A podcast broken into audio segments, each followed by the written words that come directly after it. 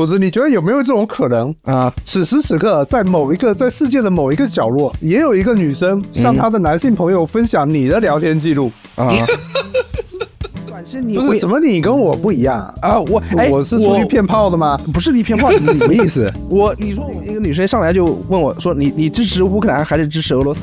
我如果用这种软件，肯定青蛙写在上面的，写在最上面。我稍微有点姿色的女生，她在生活中见到的男人对她最不缺的就是态度，人家只是想从一帮不是有趣，我觉得有趣是很重要，就是你只要能逗一个女孩子笑，大概率她是会给你微信的。我也会这样子的告诫自己，这个女人没有那么特别，没有那么独一无二。嗯，因为我也不是独一无二的人。明白明白，这是一个概率游戏嘛，对吧？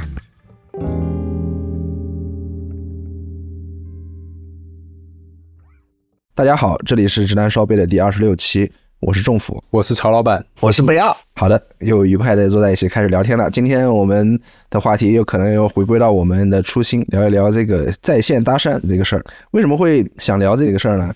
是因为我最近看到了一个非常极品的案例。我有一个女性朋友啊，给我分享了一个就是在追求她的男人给她发的信息，特别的有意思。几乎连续一个月，每天都给她发早安或者是早上好。然后这个女生呢，每次都不知道怎么回嘛，就不回复他。结果这个男生发了大概一个月之后，快到了五一假期，就给他发 发了一个信息，说我们五一假期要不要一起去看海呀？然后这个女生就懵了，就直接很有点不客气的回复他说：“大哥，我们都没聊几句话，你就一直给我发早安，然后你五一假期就准备把我约出去去看海，你觉得这合适吗？”没见过面都见过面，见过面，见肯定是见过面，见过面加了微信，对。哎呀，然后我我当时就非常的感慨，我一方面呢又觉得这个男生他非常的滑稽，他怎么想的呢？就很奇怪，你每天指望着像敲钟一样的给女生发这个早上好，你就能打开她的心扉吗？你是这么想的吗？另一方面呢，我又觉得他他有可能不只跟这一个女生发早安啊，呃 群发也也 有可对啊，有可能就群发了呀。有可能有可能有可能。但是我想，如果他不是群发，他如我在我想象中，他可能就是一个比较笨拙、比较不知道怎么跟女生交流的，尤其是不知道怎么跟女生线上交流的。我又被他的执着有点感动，他好像就是觉得这样日复一日的撞钟就能够让女生一起跟他出去玩，还是能够感动他。我猜啊，我不知道，可能他心中我否则你觉得有没有这种可能？啊此时此刻，在某一个在世界的某一个角落，啊也有一个女生向她的男性朋友分享你的聊天记录。啊！这个男的他妈的每天给我发这些什么七七八八的玩意儿，我、操！虽然我也有很多失败的经历，但是我个人觉得我的聊天比这个早安男要要要好一点吧。啊，我们姑且叫他早安男啊，对。但比我觉得比这个要有内容一点吧。我从来不会无缘无故的发什么早安、晚安、睡了吗？吃饭吗？在干嘛？我从来不会发这种初阶段位的这种话，你会吗？你是每天写诗是吧？对，你会不会发一些，比如说什么今天北京五环的花开了之类的这种话？我今天的月亮又圆了，类似这种东西，呃，这倒是倒是有可能，倒是有倒是有可能，对吧？啊这个东西我们就要问，啊是吧？现在在收听的女性朋友，对一个你还没有对他产生兴趣的男人，啊发这种什么北京五环外的花开了，今天的月亮又圆了，跟早安晚安的区别大吗？啊！不是不是，这个我是分阶段分场合的。就是如果我是刚认识这个女生，不管是我在 dating app 上刚加了她，刚匹配上，然后要跟她聊，还是说我们在线下刚认识，我我一般不会在初期发这种什么日升月落啊，什么花开啦、风飘过啊、下雨啦。下雪了，不会发这种自然现象的。自然现象都是到了很后期的阶段。一开始我还是稍微想言之有物一点的，尽量给对方一个钩子，让对方觉得你提出的这个话题呢，他是有回馈的可能性的。不管对方是做什么工作的，学什么专业的，或者说是跟你的熟悉的深浅程度，他都有话聊。我个人是是倾向于这样。所以曹老板，你有什么意见？我没有什么意见，我就想问你，那聊到什么份上，你才会跟女孩子说回龙观下雨了？什么回龙观下去了？我现在也不住在回龙观。不是，呃，无所谓，回龙观、天通苑随便，是吧？沙河下雨 了，沙河下雪了，都可以，对吧？你是把过去你自己北漂在五环六环外的这悲惨经历扣在我头上是吧？我为什么不是我为什么不能是长安街下雪了？我为什么不能是什刹海结冰了？你你你就不住在那呀？说这话，呃，回龙观下雨了，不是这个东西他妈是有一点点，它有一种马孔多下雨了这种感觉，对不对？啊，对，我觉得是是是，哎，你这个说的很好，你这个说的很好。我甚至以前是有一种马孔多下雨了的感觉，但是在如果一个女孩子对你没有兴趣，她听起来我觉得跟早安晚安区别就不大，对不对？对，但所以我要发，我如果发这些自然现象，发这些昼夜交替啦，什么四季轮回啦，我发这些信息，我肯定是能感觉到我我跟这个人已经进入了一对一聊天了，就是我们还不是广撒网的嗯嗯，我觉得发这些信息基本上是是一种骚扰，就是男人已经已经处于一种不知道该发什么了对我要失败了，啊，就这种感觉，啊已经隐隐当中透出了寂寥，是吧？回龙观的雪，是吧？什么 什么天通苑的雨，对吧？昌平的花，类似这种，呃都非常寂寥。你已经知道你得不到这个女人了，所以你就开始讲一些七七八八的，希望她能 get 到你，能够联想到哦，马孔多的雨，其实人家根本不在乎。曹老板虽然在调侃我，虽然在嘲笑我，但我觉得他说的这个非常有道理，非常有道理。哎，我突然有个奇怪的联想，像是湘北在落后二十分的时候就已经拼命的投三分球的感觉。虽然你的命中率很低，但是三分球是你唯一可以扳回这个落后二十分的这个劣势。不是你这样昌平的雪怎么就扳回了这个？呃，哎哎，曹老板，曹老板，那你你在调笑我啊，那我这无奈了。那你告诉我，你的初期你一般会怎么聊？不是初期是这样的，我觉得首先啊，嗯，当然我现在已经没有滑了，我现在有固定伴侣，我现在就没滑了嘛，哎不要不要打这种补丁，不要打这种免责我声明先先说一下，这这都是我过去的经历啊，啊啊。过去的历史。啊，是这样的，嗯就是当嗯。其实你划了很多女孩子，就是匹配的很多女孩子，我嗯。不会每个都说话，你知道吧？啊，可能对，十个里面可能会有两三个，你真的再看一眼，你才决定跟他说话，其他哦。再看一眼你就不想说话。啊，那这些等一下，等一下，等一下再看一眼，等一下，你的这个在应答率这么低吗？你划了匹配上十个人里面只有两三个你会挑出来说话？呃，差不多吧，可能差不多。？OK 很多时候是这样子的，对，就是因为我就是再多看，因为当时划的时候有有的时候没那么过脑，嗯。然后再看一遍觉得哎不行，或者说还有一些情况就是你再看一遍的时候，你从他的资料里面实在是想不通要怎么下钩子，对对，实在想不出什么下钩子，那就算了，因为你当时划他只是因为长得好看嘛，嗯对不对？而且他也不主动给你钩子。对吧？就为什么我比较喜欢他说，因为他说会让女性主动给你一个钩子，对对，对吧？对但是很多女孩子她不设置问题的，直接就跳过问问答环节了，嗯这我也很尴尬。那如果是如果两个人顺利的进入了聊天的场景，我一般就两种形式。第一个，我觉得屡试不爽的，我觉得你聊电影，嗯我觉得大家都会看，就聊一种基本大家都会都懂一点，都能说上几句话的东西，对，对吧？对一个是影视类，要不然就是开门见山。我就是喜欢这样，我说我今天就是想去吃一个什么什么东西，想找个人一起吃，你有没有兴趣？哦，这种成功率其实也挺高的，你知道吧？是吗？我从来没有开门见山就问他线下就是啥啥话也不，因为是这样的，我觉得女生的心理，她可能就是说，一开始你们匹配上，她只是觉得你这个人长得已经过了门槛，但是她还要确认你他妈是不是个变态，对不对？是不是一个能够正常交流的人？因为我们知道有一些平台上那些就是男人都很无聊的，就是他不是抱着跟你沟通交流、精神交流的目的，他就是抱着肉体的目的。所以我觉得女生她她有一个诉求，就是把这些男人可以排除在外。那排除在外的这些男人，他面对你一个面目模糊的男人，你突然就开门见山，线下约他线下吃饭啥的，他就会很警觉啊，你不觉得吗？哦，我知道。然后我我的情况比较特别，因为我每次用这一招的时候，都是我回老家过年的那几天，啊就是我会明明确跟女孩子讲，就是我就是找一个吃饭的，因为我过两天我就走了，对吧？我会把情况先跟你说清楚。哦，对，所以我不会有那种让你觉得我可能哎这几天一定要攻略你啊什么这种想法，所以反而成功率特别高，不知道为啥。嗯。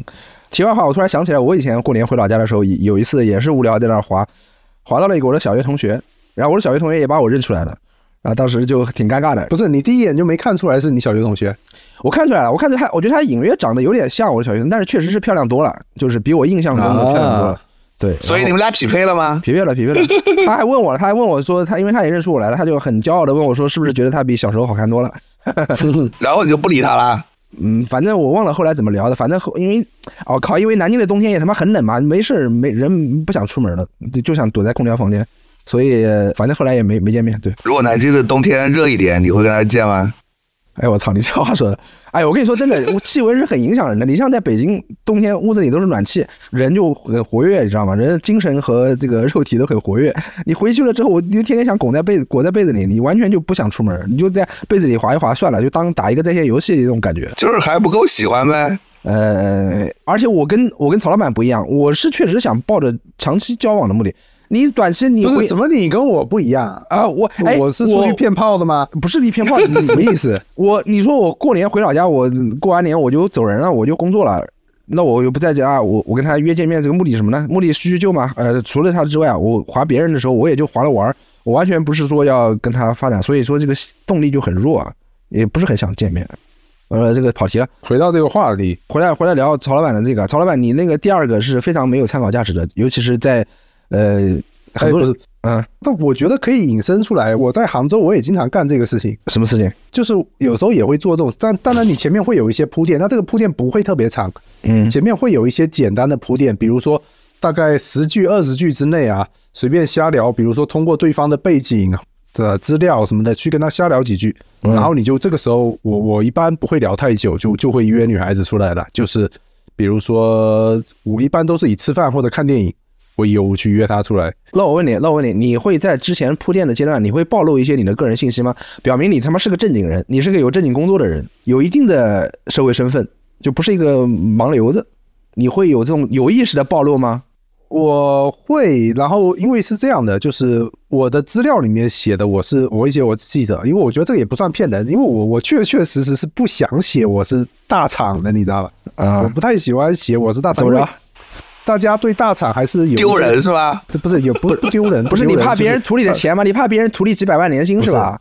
不是不是，就是大厂的男性员工有一些刻板印象啊，性骚扰太多是吧？确实有一些大厂的男性员工略显普信，在这个社交软件上面略显普信，所以搞得我们这种老实男人呢，就很容易被别人的刻板印象影响，你知道吧？对，对，所以我一般不会直接说我是某厂的什么什么之类的，但是我就说我是记者。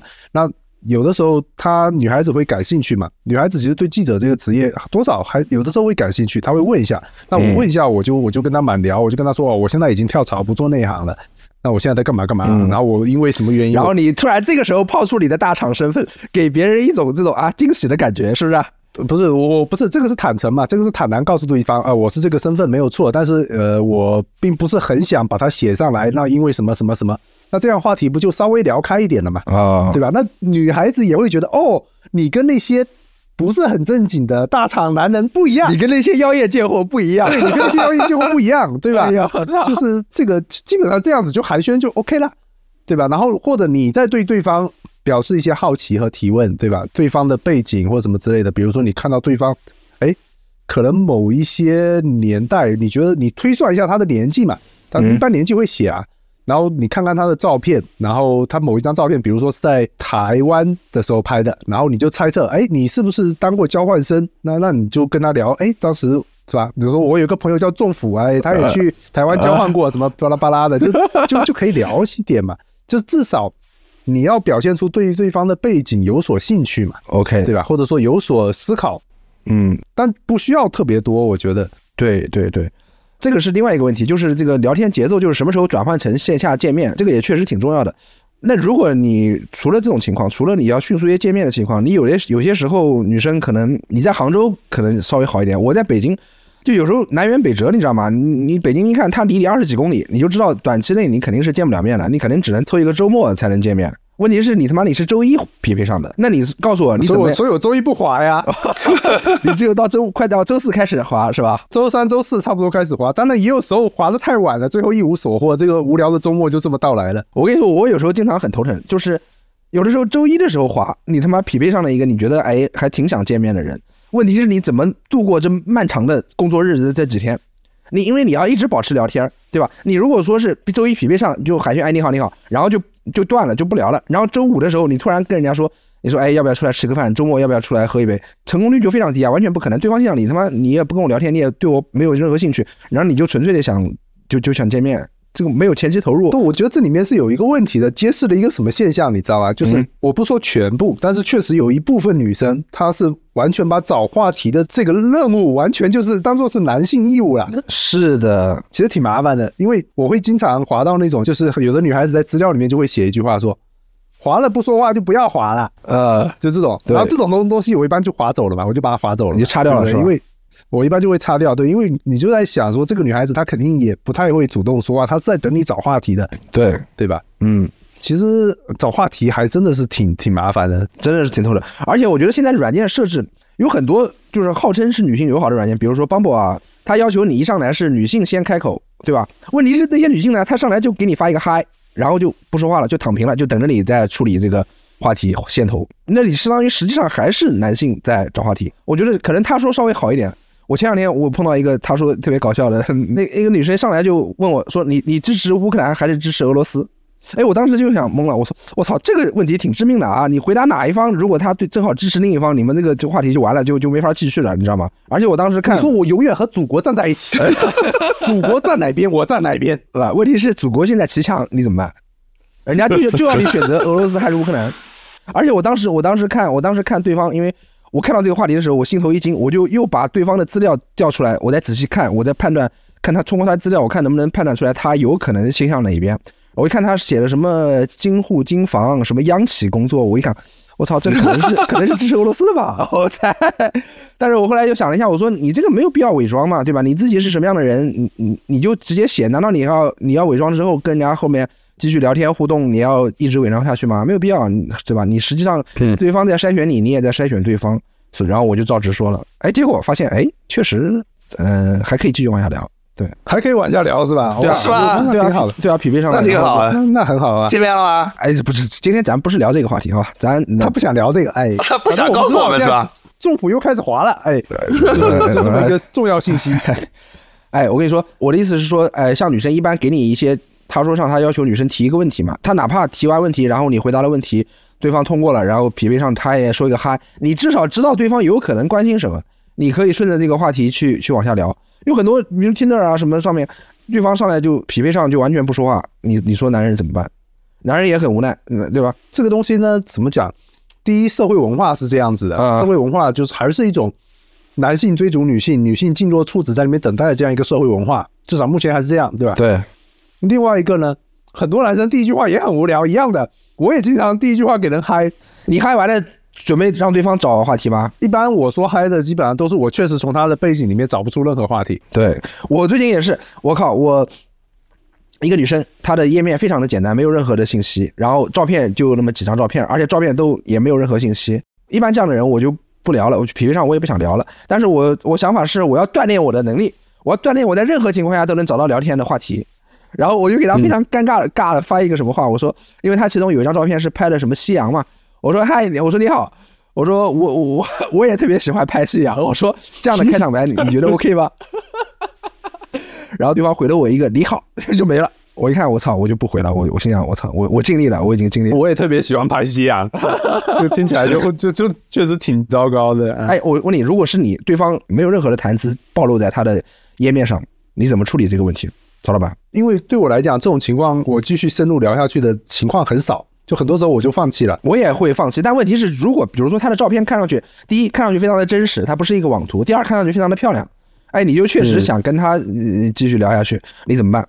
怎么着还是得从照片里面找线索呀、哎，不要你好，你一般没说话，虽然你很久不滑，你已经十年没有没有在市场上了。那如果是你的话，你怎么处理这个问题？就是什么资料都没有，对，他就几张几张照片，然后照片上没有没有任何的可供延展的这个空间，你又特别想认识他，比如他就长得像你特别喜欢的某个女团 女团的成员，对，然后模一样。对，嗯而且还很真实，就是一看就是那种就是素人，你你怎么办？不要，一般还是会问一问，比如说你学啥呀，你哪个大学呀之类的，你懂吗？我肯定还是从这些开始介入。你高考多少分啊？然后下一句，我高考成绩很高哦。你猜猜我多少分？不超过五句话就暴露出他是某某市某某市状元（括号不含郊县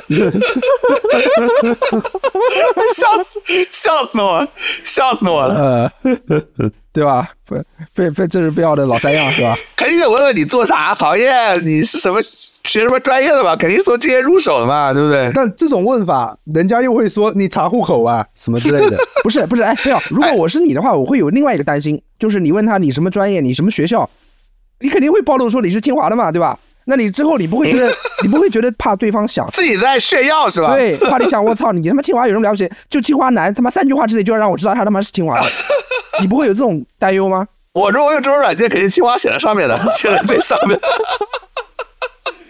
我都是吧？有东西给你写东西吧，是吧？你这个软件是吧？就像我把一八六写在上面一样。我操！是啊，哎呀，你肯定要把自己特点写上去啊，是吧？你这个都是，既然是相亲交友软件了，是吧？我我是觉得说，那个照片是一个实在是没话讲了才能去找的这么一个话由，就很简单。比如说你随便挑一张照片，你这在哪里拍的，哦是，吧？你只能去赌说这个地方我也去过，那你这个赌的成功率很低啊！如果对方讲了一个你，尤其是像我这种不爱旅游的人，说实话，我去过的地方很少，我几乎就没去过什么地方。他说任何一个地方，那就说我一直很想去，但一直没机会。你能够跟我介绍一下吗？我操！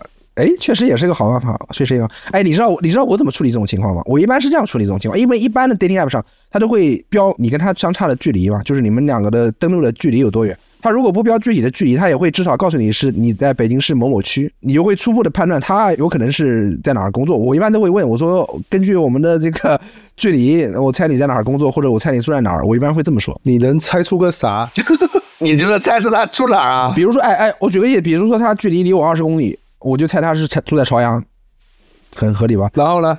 然没有啊，然后他至少会回答我，他不住在，他是住在或者不住在。他如果说住在朝阳，我就说，哎，我以前也住在朝阳，我住在朝阳很多年，哎，我特别喜欢朝阳哪哪哪，对吧？我觉得朝阳非常的 fashion，非常的洋气，对吧？我就往下说。他如果说他不住在朝阳，他住在什么丰台，假如啊，那我也我我觉得丰台非常的土鳖，是吧？不是，我会说，我会说我没去过丰台，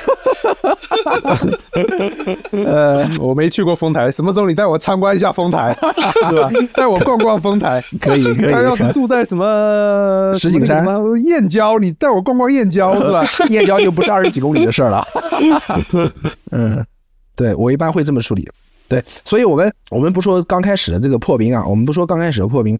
哎，你们知道，就比如说你们身边或者你自己经历过的，比如说你为了和这个女人搭上话，就可能她一开始女生也很冷淡，然后你呢也不咸不淡的聊，你们会有一些哪些离谱的这种勾搭方式，或者离谱的找话题的方式，有没有可以分享的？离谱的找话题的方式啊，对你先说你的，因为我一时半会想不起来。就是我这个人是非常顺其自然的，就是我感觉要尴尬了，我就不聊了。啊？就让我感觉到一丝尴尬，我就不太聊下去了。就是我觉得我这么说话会尴尬，我就不聊了。哦，硬聊这种事情对我来讲就是做不到。我对第一做不到，第二个我觉得成本收益是非常低的，因为你硬聊本身概率就低了，成功概率就低了嘛，对吧？嗯然后你从成本收益的角度来讲，你不如花这个时间去多划几个，嗯，对吧？这对我来讲是这样子的。但是但是政府一看就是硬聊型的，也不是，也不是硬聊型的。我因为是这样的，我们把匹配上的女人分成两种，一种是可聊可不聊，对吧？你如果聊了之后，发现对方也给你钩子，你们两个人的聊天是互抛话头、互给钩子，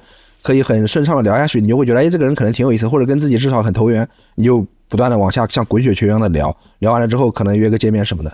那如果说你聊了之后发现觉得聊不下去，那你就 pass，就像曹老板一样，不不聊了，你换下一个。你跟我们回忆一下你你自己最得意的一个钩子是啥？最得意的一个钩子啊，就是你觉得很棒，哎，很棒。然后反正 anyway 是吧？我们这么多女听友在听呢，我他们看看你这个钩子到底怎么样。啊，我这我这么说吧，我这个是我经常用的一个钩子，我不管是跟新认识的人当面说话，还是在网上聊天，就像贝奥一样，他也一般你聊了几句话就没什么话题了嘛，因为如果假如你们的行业差得非常远的话，就确实没什么话题，然后一般都会问是你啊你是学什么的，比如我会先问对方是学什么的。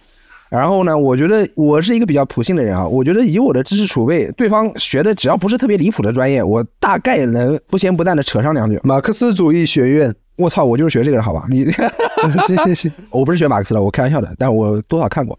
对，对方只要不是什么学什么冷僻的什么工科专业，什么什么制冷啊，什么什么什么锻造啊，就是学这些我就确实聊不上话。但是他只要学的是一般的文理科，我多少还能聊上话。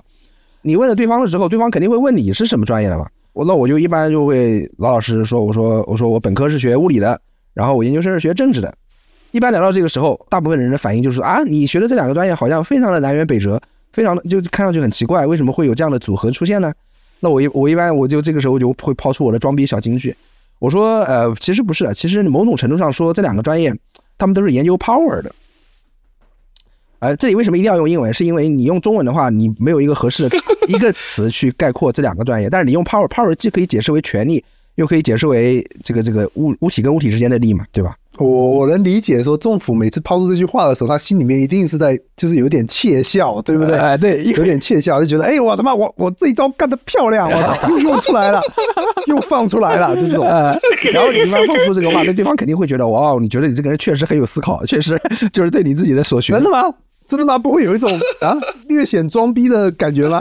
呃，可能他心里面是这么想的，但是至少表面上表现出来，哎，确实很有意思，哎，确实好像说的很有道理呢，对吧？那这个时候我就要看。我到底是想给对方装逼的感觉，还是想给对方坦诚的感觉？坦诚是朴实的感觉。我如果想给对方朴实的印象的话，我就会说：“哎，这个是我屡试不爽的装逼小金句，我今天又用出来了。我我我要把这层戳破，我要把这个装逼的氛围感戳破。你戳破了之后，对方不光是觉得你这个扣子很有意思，他同时还会觉得你是一个非常坦诚的人，因为 因为对吧？因为你把这个装逼的这个氛围戳破了，对方会觉得哎，你非常坦诚，就相当于加成的效果。我要追问一句啊。你根据什么决定？我现在要装逼还是要坦诚？我一般是根据对方的回应，就如果对方的反应是你这个双关好有意思，他如果这么表述，我就要把这个装逼的戳破，我就要把氛围往回拉一点。如果对方的反应很平淡，我就不继续往下说了。对，这是我的一个成套路的，刚开始认识了之后的一些聊天装逼小套路。曹老板，你有什么你的这个装逼小套路吗？我想想会聊一些什么呢？比如说聊电影的话。有的地方你是可以稍微，不是我我先说回来，我先把话头说回来啊，嗯嗯，就是我一直觉得在这种社交软件上面，男女勾搭不可避免的要装逼，是吧？尤其作为男性来讲，确实不可避免要装逼。就像雄性动物，不管孔雀还是什么别的东西，你要展示自己，不管是筑巢的能力也好，还是你漂亮的羽毛也好，嗯。但是这种装逼呢，必须装到对方的心坎里，送逼下乡啊，不能让对方觉得你在装逼。这个逼必须非常平静的装出来，嗯，所以通常有的时候，我觉得我往往不是自己装，嗯，我让对方先装，引导对方装逼，就是比如说，让对方在自己熟悉的领域里面先多说一些东西，我负责提问，比如说电影，对吧？然后我就跟他，比如说跟他聊，哎，假设他说到伊斯特伍德啊，他他特别喜欢他的这个那个那个那个巴拉巴拉巴拉巴拉，然后等到他基本上。把自己的这块输出完以后，然后我再跟上一句哦，我比较喜欢他的哪一部哪一部电影里面的哎某一个某一个场景，嗯，就你首先你先给了对方完整的输出，然后你这个时候再跟上去，不咸不淡的说一两句，我已经感到那个逼味啊，非常 逼味弥漫了是吧？非常浓重是吧？对，就感觉你们俩不是他妈的在约炮，你们俩。哎，曹老板，曹老板，那我问你啊，如果对方提出。比如说你刚才说的伊斯特伍德，我就不知道是谁，我从来没有看过他什么片子。那如果对方感兴趣的这个影人啊，不管是导演还是演员，你没涉猎过怎么办？坦诚一点，嗯，你要是一点都不知道也不合适，但是你可以百度一下，对，一边百度。哦，百度完以后你不要骗人，你就跟他说哦，这个人的电影我确实没涉猎过，但是我听说过他的某某电影，这片好像评价不错，希望有机会我回头去看一下。可以的，可以的，类似这种东西。可以这么这么往下往下去铺陈嘛？嗯，陶老板，那我问你啊，因为你刚刚聊的是观影，你觉得聊读书和聊观影？因为我经常也也像你一样，就比如说跟我，但是我跟对方可能聊的是读什么书，对方说啊他感兴趣什么什么，然后我也我也非常装逼的。哦，我记得我的我生平的一个得意之作是什么？我是认识一个图书编辑，他说他们最近在出把格非的这个《江南三部曲》啊，是叫《江南三部曲》还是叫什么的？我我我我记不清了。他说什么三部曲，就是重新包装再出版。哎，其实我这个逼装的有点低级啊，我这个逼装的是有点低级的，当场就把格非的这个《江南三部曲》的书名我报了一遍，我说这是这三本书，报范名啊，上来就对对，因为我们是面聊，所以他肯定是我他他面聊的时候我没法 Google 嘛，我就是靠自己的知识储备，知道吧？我就当时突然在想装这个逼，你心里面觉得对方深深折服，对不对？没忍住装了一下逼，对方可能也不会是折服吧，因为我确实是看过这三本书。只是对方提到他最近在做的工作，哎，我又正好的知道他做的这个书目具体是什么，然后我就忍不住的装了这个逼。我觉得我这个跟你是不是有某种相似性啊？跟你刚刚说的那个观影是某种相似性的，对吧？我觉得有点，其实是一样的。那你觉得电影和书籍它有区别吗？就是在我们这个下钩准备下钩装逼的时候，这个有区别吗？我觉得电影的普适性更强一点，因为很多人，包括男人女人，他是不太阅读的。嗯，如果你碰到一个喜欢阅读的异性啊，不管男生女生，刚好你也喜欢阅读，我觉得这个本身这个基础就不错了。嗯，当然我我之前也分享过我一个失败的案例嘛，对吧？就是一个女孩子，她好几张照片里面有她的一堆书的照片，然后刚好里面有几本我就看过吧，嗯，然后我就说，哎，那个谁谁谁的书我看过，写的不错，我确实挺喜欢他的某一本某一本书的。然后说，我觉得这个男人呢非常的油腻。你这个你这个故事，你这个故事在第一集分享过，对，对，第一集就分享过，就就就也有这种失败的案例。那我就很纳闷，你不喜欢你还把它拍出来，对不对？嗯这不是这不很尴尬吗？对不对？嗯，哎，不要，我想我想问你啊，因为你虽然很久没有在线聊聊天了，但是你之前也有很多这个恋爱经历嘛。那你比如说你认识你现女友，你们俩刚刚认识的时候，你跟他聊天，你有什么你得意的有有什么装逼的地方是吧，？有什么得意的装逼小撇步吗？跟你是靠女团装逼的吧？跟他聊女团，爸爸不装逼，就我不装逼，你知道吧？我不装自逼是吧？不装自逼不用装逼，就是我已经我已经把清华放在前面了，你知道吗？这个逼在上面，他要是觉得这个逼都不行，啊。那我觉得我装其他逼也没什么意义，你知道吧？呃，不是啊，不是，因为你是一个非典型清华男，你如果你挂着清华的名头去跟别人社交，别人会把你想象成一个跟你完全不一样的人，是不是？你怎么凸显自己？因为我们线下呢，就反正见过，大家知道我什么样的人，就是这种吊儿郎当的，看上去不像一个工科生。嗯但是呢，这些姑娘就是我，其实我交往这么多姑娘，我就我我知道我喜欢的类型的这些姑娘都是什么样的人，什么样的人？就是她们多多少少对男性的这个，比如说学校啊，她是在意的。啊他有一种就像买了个包，这个 Prada 的包啊，还是这是一个什么香奈儿的包一样，嗯所以他觉得你学校，比如说你学校是清华或者北大的，他就会觉得哎。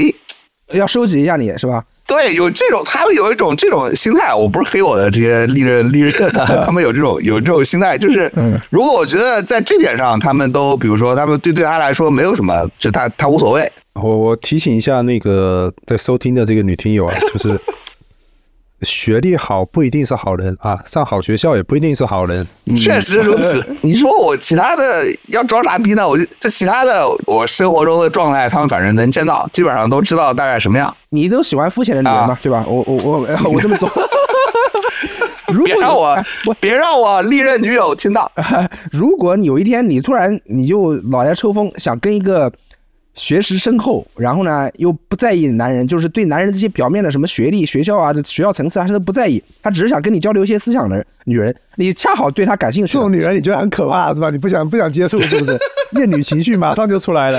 不是什么厌女的，不是是这样的啊。首先，我历任女友里面还是有一些很有有文化的啊，不能说都是什么没文化的。然后呢，第二呢，就是你喜欢的那种类型的女生，就是那种真的就是知识的海洋，是吧？那种 往往确实确实不是我不是我喜欢的类型。哦，就比较少，就是两个人互相吸引，你知道吧？就是这个点，我喜欢的女生嘛，她就多多少少有点那种虚荣心，你知道吧？嗯，她不是说我我我完全不在乎，我老公是一个二本，但他学识丰厚，他们有一点这种小虚荣在，肯定有的。不是我我刚想问的是什么？我要想问的是，如果你碰到一个恰巧你想向他展示你的学识，对吧？你想向他展示你在古典自由主义方面非常丰厚的学养，你会怎么做？是这样的，就是你要知道这个，就是你既然谈恋爱嘛，你或者你约炮嘛，你想知道他到底需要他希望你是什么样的人？你觉得有几个女人她希望你是一个 什么古典自由主义？她根本没有这种女人啊，哪有这种女人？我他妈古典自由圈他妈有几个女神没有？所以不存在这种女生，她存在的什么？就可能无非就是呃要么就觉得你。将来会有钱，或者说将来觉得你，哎，你这个人，这个人似乎学历挺好，将来可能混得不错，他无非是这种需求嘛。哎呀，不要你这个认识没有什么心灵层面的需求吗？对啊，情绪陪伴什么 这种东西啊？不是，当然有这个，就是两个人交流的时候，感觉两个人能不能能不能匹配上。但是你说像钟楚跟他那些姑娘们，每天说是课后再开一个学堂那种，两个人互相互相互相学习是吧？这个工作之余还要互相学习，一起读书啊什么的，这没没这个需求。我接触的女生没这个需求，她要有这个需求，我也挺那啥的。挺什么？挺开心的还是挺？不不不不不，就是我现在交的女朋友，她说我们以后每天晚上九点到十点一起读书吧。那我是真的是我是受不了的，他就跑了。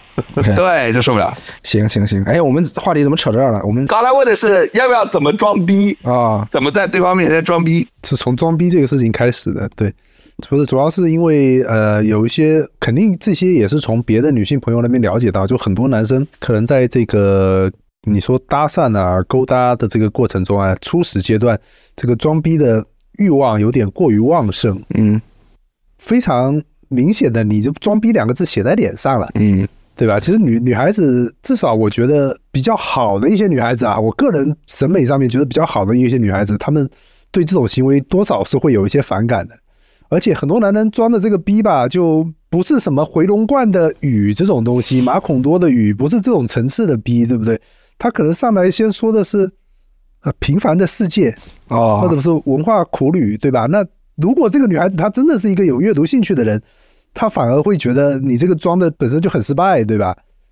就是男人还是要克制自己这种喜欢在女孩子面前显得自己特别渊博的这种欲望啊，我觉得多少还是要克制一下，因为你你的这个学养可能在人家面前确实也不算什么，有可能的。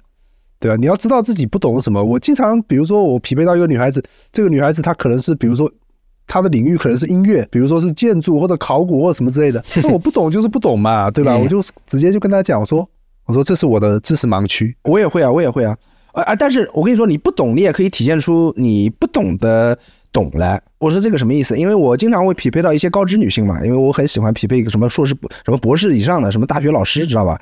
我就会问我说你是什么专业的？他就说我是什么什么什么专业的。一般来说，可能那个专业离我比较远，但是我会不放弃。我说那你具体在这个专业里面是做什么研究的呢？他就会说啊，我是做一个具体的研究。我就会问，那你的这个研究有没有什么值得跟我们这些外行分享的一个点呢？就是有没有什么我们外行应该知道的事情？我就会问这些，因为你这些问这些问题，你其实并不了解他的领域，但是你能问出这样的问题，我自我感觉啊，我自我感觉你能问出这样的问题，说明你是一个，就是说对世界的好奇心上，你还是有一定的系统性的想法的人。虽然你对他的领域一无所知，不需要说那么多，你这个说半天，其实就跟我刚才说的那个东西是一样的。你在给对方一个装逼的钩子，你在引导对方装逼，对，是吧？其实也是这种。但是我问这些问题的目的不是为了让对方来装逼，而是通过这些问题让对方能感觉到我是一个什么样的人。嗯，明白因明白。为你如果就这种问题本身，他能问出这样的问题，我自我感觉啊，自我感觉非常良好。呃，能问出这样的问题本身，你说明你自己的一些特质，你觉得会吗？还是说其实我是一个错觉因为你说的这种方式呢，我也我也会用过啊。啊？比如说这个女孩子她刚好是，当然她不是，因为我找的一般也不是这种什么学学术圈女孩呀、啊，对吧？然后比如说这个女孩子她可能会提到说，哎，跟前男友一言难尽，对不对？啊啊类似这样子啊，比较比较麻烦。最后为什么分呢？因为不知道为什么啊，就女生跟我吃饭还挺容易聊他们的情感问问题的情感故事，然后我就会说，如果你想给这段关系取个标题，取个一句话标题，你会用什么？用四个字形容这句话，对对对，就是这种方式我也会用，对吧？啊是吧？但是这个东西其实并不会让对方看出来我是一个什么样的人嘛，对不对？因为比如说你刚好我说了，交往了一个马克思主义学院的这个女孩子，然后你上去问她，你能一句话说一下你的研究领域吗？或者说说一下你的这个东西反正不一定啊。这如果是一个非常复杂的系统工程的这种理论的话，要一句话讲，还真的是有点不太容易的。不会啊，对对不会啊，因为你写论文，你最后答辩的时候，你得一句话提炼出你的核心的研究贡献呀、嗯，至少一两句话内吧。你写摘要，那你的论文摘要怎么写的？不过刚才曹老板说的这个挺好的，你可以用一个标题来形容你过去的那段感情吗？或者用四个字、四字的成语来形容一下？哎，我觉得这个很好，我以后要试着尝试着在对话中使用。但是你不觉得吗？尤其是我滑的已经不算多了，嗯我滑的不算多。你我据我所知，你是滑的超多的，对不对？嗯海量滑人的这样的一个情况，嗯，在经历过你这样的一个经历之后，你不会有一种就是啊，基本对话的套路，你已经有一套这种比较模板式的套路出来了。其实没有啊，其实没有啊。我因为我自己都有这种感觉，我自己都有这种感觉，我都知道大概什么时候我可能会说一句什么样的话，对不对？嗯这句话我之前跟别的女孩子也都讲过，效果不错，我就继续用。其实我我没有，因为我跟别人对话的套路感非常少，因为我都是见招拆招，我都是根据对方的具体情况去聊我们的话题，我基本上很少用套路式的，就是比如说我刚才说的，如果实在没话说，你就问对方在哪儿工作，你就问对方学什么的，这也是一个套路啊。对这个套路我很少用，我一般都是能够对方这个页面上多多少少还是有一些信息的嘛，我就会顺着他的那些信息去说，每一段对话都是一个独特的样态，不太会千篇一律。至少我是这么，我觉得这个体现我的诚意，对吧？我不用套路去套路别人，认识每一个人，我都抱着极大的兴趣和新鲜感去体察他的生活，体察他的人生是怎么发展的。不是，倒也不是套路，而是有些东西你会发现不自觉当中你已经说过很多次了。比如说某个场景下面你讲了一个笑话，或者某个场景下面你介绍了自己的一段经历，对对，对吧？这个会重复、重复、不断重复的讲。是的，是的。但是我觉得我有点像什么呢？有点像脱口秀演员打磨段子、讲开放麦的感觉，就是你跟每一个人，你讲你的人生，比如说我的人生有一些很典型的经历，每个人都会问到。对吧？那你你在说那些事儿的时候，虽然事儿都是同样的事儿，但是你能够感觉到坐在你面前的这个人，他的背景、他的生活、过去的生活，造就了他可能会对某些点格外的感兴趣，以及你在不断的讲自己的这个经历的时候，你知道哪些点是可以不断的在进步、在打磨、成熟的，所以你每次讲的时候，多多少少样子还是就是你的段子还是有点不一样的。你这有点像给公司投简历，不同公司投简历还是稍微会改一下有些侧重点，对对对，有个侧重点，而且你会把这些侧重点故意的暴露在对方面前，哎，对方就会在你讲段子的过程中，他就会顺着你的这个点问下去，然后你就会把对话对话，嗯，往他喜可能会喜欢的那个方向去引，差不多是这样。嗯，好，那我们这个下一个问题啊，就是说，呃，你我们在网上其实除了那种早安男那种感觉，我们其实这。多少具有正常的情商的人，多少还是能讲讲好聊下去的，对吧？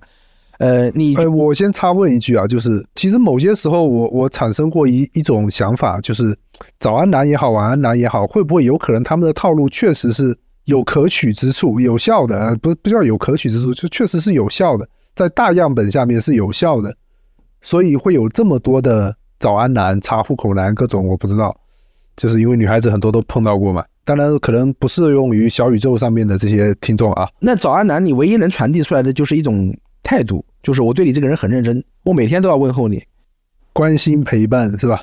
但是我哎，我们会一换位思考，如果是一个女生每天跟你，你对她的兴趣也比较一般，对吧？因为你们之前没有展开对话，说明你们你知道你对她的兴趣很一般嘛。然后她每天在给你发早安晚安，你会回应吗，曹老板？看目的，如果是想要长期关系的话，可能确实不太会回应。是啊，是啊，是啊，女生她大部分不管是长期短期，她至少要你这个人有趣吧，对吧？女生即便想找短期关系，她也不是纯要找一个肉体吧，她还是你得茶余饭后你还得聊天呢，对吧？所以她也会想过滤出一些有趣的男人。那这些早安男他就完全没有展现自己有趣的一面嘛？不是，我我是觉得啊，早安男这些男性啊。他们其实很多时候，他们也是在分享一个状态，状态式的分享。早安，晚安，我觉得也是除了关怀以外，还是一个状态式的分享。只不过他的语言表达不太能够把自己的今天所思所想所见的一些状态表达特别好，对吧？因为我觉得仲甫你肯定是那种状态分享男型的，就是，哎，我今天吃了个草，对吧？或者什么之类的。我今天哎又看到了什么什么东西，想到了什么什么什么什么，就是。你有很强的表达欲，你会把生活中的很多东西，在这个过程中传递给对方，跟对方分享，是吧？是是是，如不如果是聊到后期了，就是已经到后期才会分享，后期才会分享。我前期我都是言之很言之有物的，好吧？你以为我嗯，你对我的好好好误解误误会你了，误会你了。对对，OK，你继续你的话题。我刚刚想问的问题就是说，这这个哎，我们刚刚讲到那个早安男是吧？早安男他们呃只是表达了一个态度，那我觉得女生其实。我这么说很俗啊，稍微有点姿色的女生，她在生活中见到的男人，对她最不缺的就是态度。人家只是想从一帮有态度的男人中筛选出一些可能有经济实力，或者像贝尔这样有学历高，或者说是筛选出一些有钱、有筛选出一些有趣的男人。他他要筛选出别的特质，他最不缺的就是态度。所以你只给他发早安，你只展现了你的态度，你在你的竞品当中，你毫无竞争优势啊，相当于。确实是这样。然后你是想什么呀？你是想了解这些人的心态，为什么要这么说，是吗？呃，我只是可怜他们，其实。我觉得是这样的，当然也不是说这些人就不好啊。他们，我觉得这个世界上本身不管男性女性，乏味的人是占了多数的，啊，乏味的人是占了大多数的。那你想，一个乏味的人，那最终可能也会找到另外一个乏味的人，说不定。但我我很难想象两个乏味的人是怎么展开这个这种对话的。嗯。嗯，我刚刚之前有个问题一直没有问出来啊，就是，呃，曹老板，你除了那些想快速的约吃个饭什么的，你跟他还是认真的在网上聊了一些东西的，你怎么判断你可以加微信的？因为你们在 dating app 上一开始是在各自的平台上聊吗？你怎么样判断？你觉得我聊的差不多了？我觉得这个人我提出加微信，他不会反对，不会拒绝。一般女生主动给微信的情况比较多，对我来讲啊，装个逼，容我装个逼，哎，对。你就是你都怎么把人家微信聊出来的？你教教我。啊。没有，就是我前面说的那些啊，就正常聊啊。就是当然，我我我很多聊不下去的，我就不聊了嘛，对吧？聊不下去我就不聊。聊得下去的话，比如说一个晚上，或者是呃两个晚上，差不多。我就问你，你一般展现出你说我非常深沉的说啊，我曾经是个记者，但是我现在在大厂工作，年薪几百万。对方就说，哎，请问你的微信是多少？我没没没，我不会说这种什么年薪几百万这种屁话、啊。你就你就对方就会问你要微信了吗？我觉得这个太扯了吧。那不是的，那不是。那我们会聊一些他关心的东西，比如说这个女孩子她是玩音乐的，对吧？嗯。那你可以在这方面向她有所请教啊。就你不要，因为我我自己在音乐领域也不是什么，也没有什么了解嘛，没有什么深入。那但是你可以向他做一些这种这方面的请教或什么的，就是，而且你可以把对方拉入跟你的一个类似的情境。我说哦，你是做音乐的啊，那我们其实都是内容创作者，对吧？然后对方就会问你要微信。不是，然后我们就去聊嘛。那我们也都会面临说，比如说甲方乙方这样的一些事情，对不对？对吧？对方比如说你创作了一首曲子，我创作了某一个稿子或什么之类的，可能都会面临上面的别人的这种检视、别人的审视，把自己放到他的一个情境里面去。你们作为在某些方面可能是同一种类型的人，你们可能共同面临的一些乐趣和共同面临的一些糟糕的事情，嗯，然后体现出我不是那种人，对吧？或者是你打一个反差感嘛，比如说，呃，不管你是大厂员工也好，或者说，嗯，比如说他对福建人就是有某一种刻板的这种偏见，OK，这没有问题，但是你可以跟他去聊这种感觉，对吧？比如说对你们苏北人有偏见的，然后你们跟他聊聊聊聊到最后，其实你要给出一个反差感，哎，我不是那种人，对吧？其实到最后无非是打这个点嘛，然后呢，然后对方就会主动问你要微信。不是有趣，我觉得有趣是很重要，就是你只要能逗一个女孩子笑，大概率她是会给你微信的。幽默这一块还是需要有，可以比较快速的拉近距离的。你可以有一些插科打诨的东西嘛？那我问你，你如果是划上一个女生，然后时不时的，就是时断时续的聊天，你一般在第几天对方会主动问你要微信？很多时候是第一天或第二天吧，这再聊久了就就没效果了。第一天、第二天，对方就会主动问你要微信。杭州的女人都这么好搞定吗？呃，要微信很简单的，就是如果你跟他聊聊到可以见面的时候，他肯定微信会给你嘛，对不对？而且我都是那种快速见面型的，嗯，只要你们约了要要见面，他肯定微信会给你。当然，有的时候我也不一定主动要他微信啊，就是有的时候是见完面之后聊得好了，你再跟他加微信，直到见面我们都没有加过微信，这种情况也有。这个时候其实你都见完面了，我觉得是可以要微信的。对，见完面肯定是可以要微信。我一般都是要微信是在见面前，可能是因为我的节奏比较快啊，就是我一般不会等到对方觉得我哎很有很好玩很有意思，他来主动问我要微信，一般都是我主动提出，因为我一般都会用这种句式，就是呃我讲到了什么什么什么，比如说呃有可能我露出我要约他的苗头，比如说对方。他的这个标签里面有什么逛博物馆啊，什么什么的，或者说是看什么展啊，比如我说哎最近这个什么什么国图啊，或者说是是国博啊有什么展，是吧？我说我因为我看到你有这个标签嘛，那你看过这个展没有？你可以向我推荐推荐嘛。他说啊，肯定大部分都是没看过，呃然后没看过，我肯定就会提出来，就是说也要不要一起去看，或者说是什么的，我就会说我说你不介意的话，你就可以加我一下微信。然后一般都是我主动提出，而且我都是主动的把自己的微信先抛出来，啊，因为我的微信陌生人可以看十条嘛，就我先抛出来之后，那对方可能他也没想好要不要加，他可能就偷偷的输入你的手机号，他去看一下你的微信，站在暗处看一下你，我会主动把自己的这个情况暴露出来，然后他看一下，你觉得哎你是个正常人，或者说你是一个没什么问题的人，他可能就会直接加。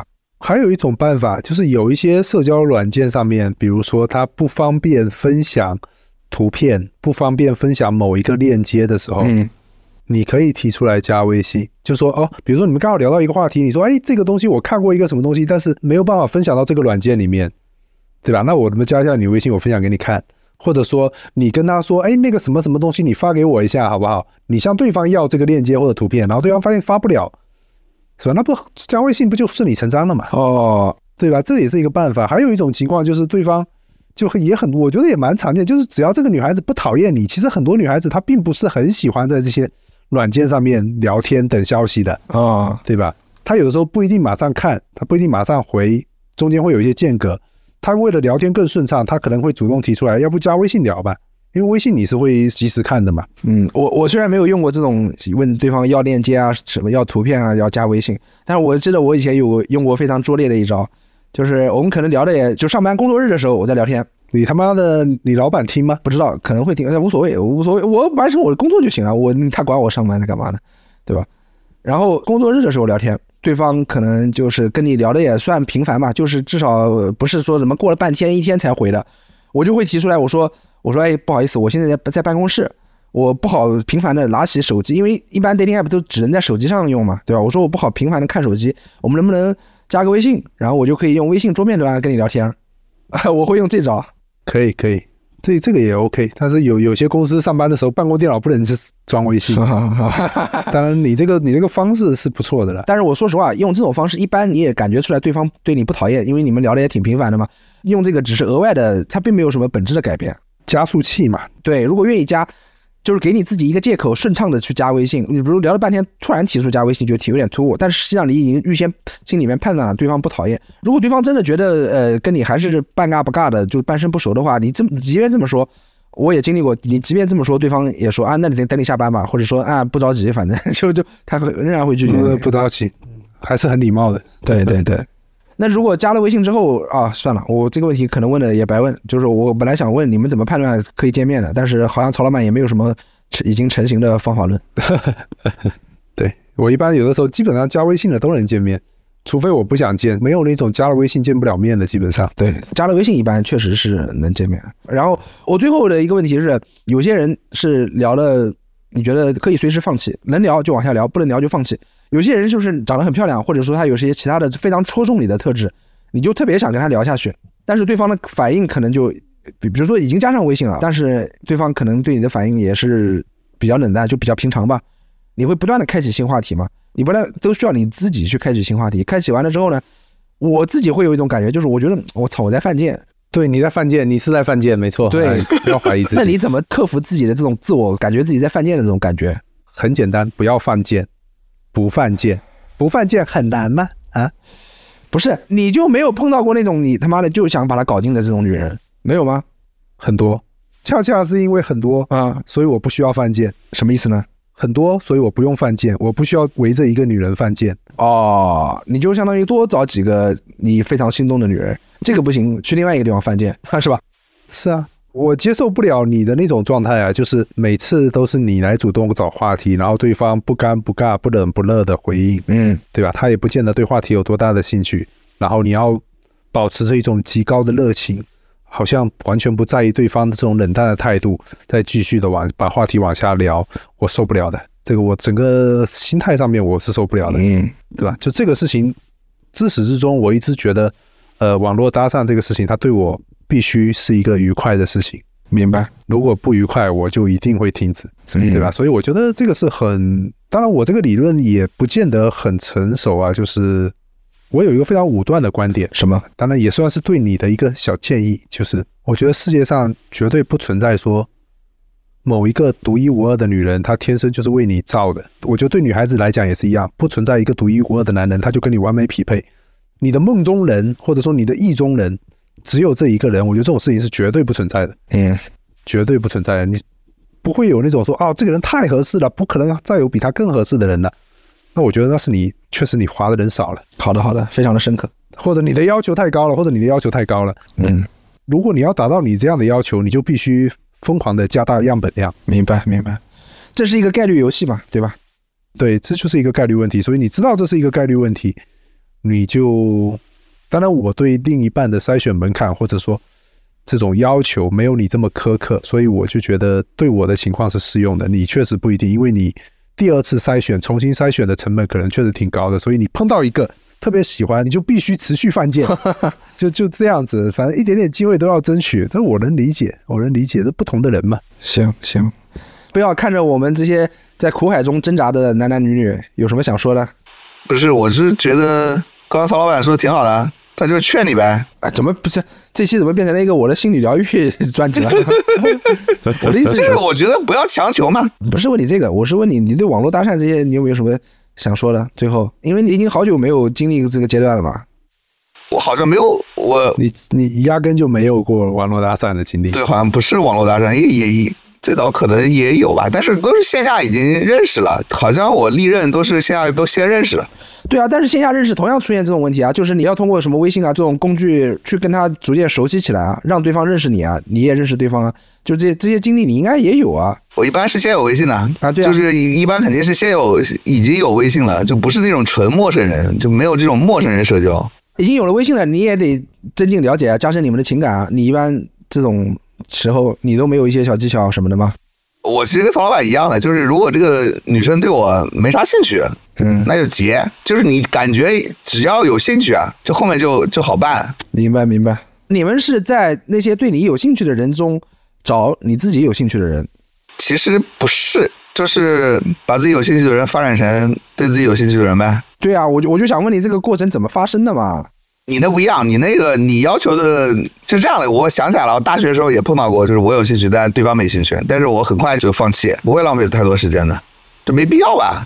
你还是能力圈太窄，你这个喜欢的类型太少了。行吧行吧，对我我们比较包容。我有的时候我会经常，这也是一个自我告诫啊，自我告诫，我会经常自我告诫，就是我没有那么独一无二，我没有那么特别。嗯同样的，我投射到对方身上，我也会这样子的告诫自己：这个女人没有那么特别，没有那么独一无二。嗯因为我也不是独一无二的人。对，对我来讲就是这么简单的一个事情。可能这个说法有点反爱情，有点反爱情，嗯但我确实是这样的一个判断，就是我觉得从社会或者从人口统计什么的角度来讲，我觉得确实是这样。好的好的，我觉得呃我们这期差不多了，然后我希望咱们收听这期节目的听友啊。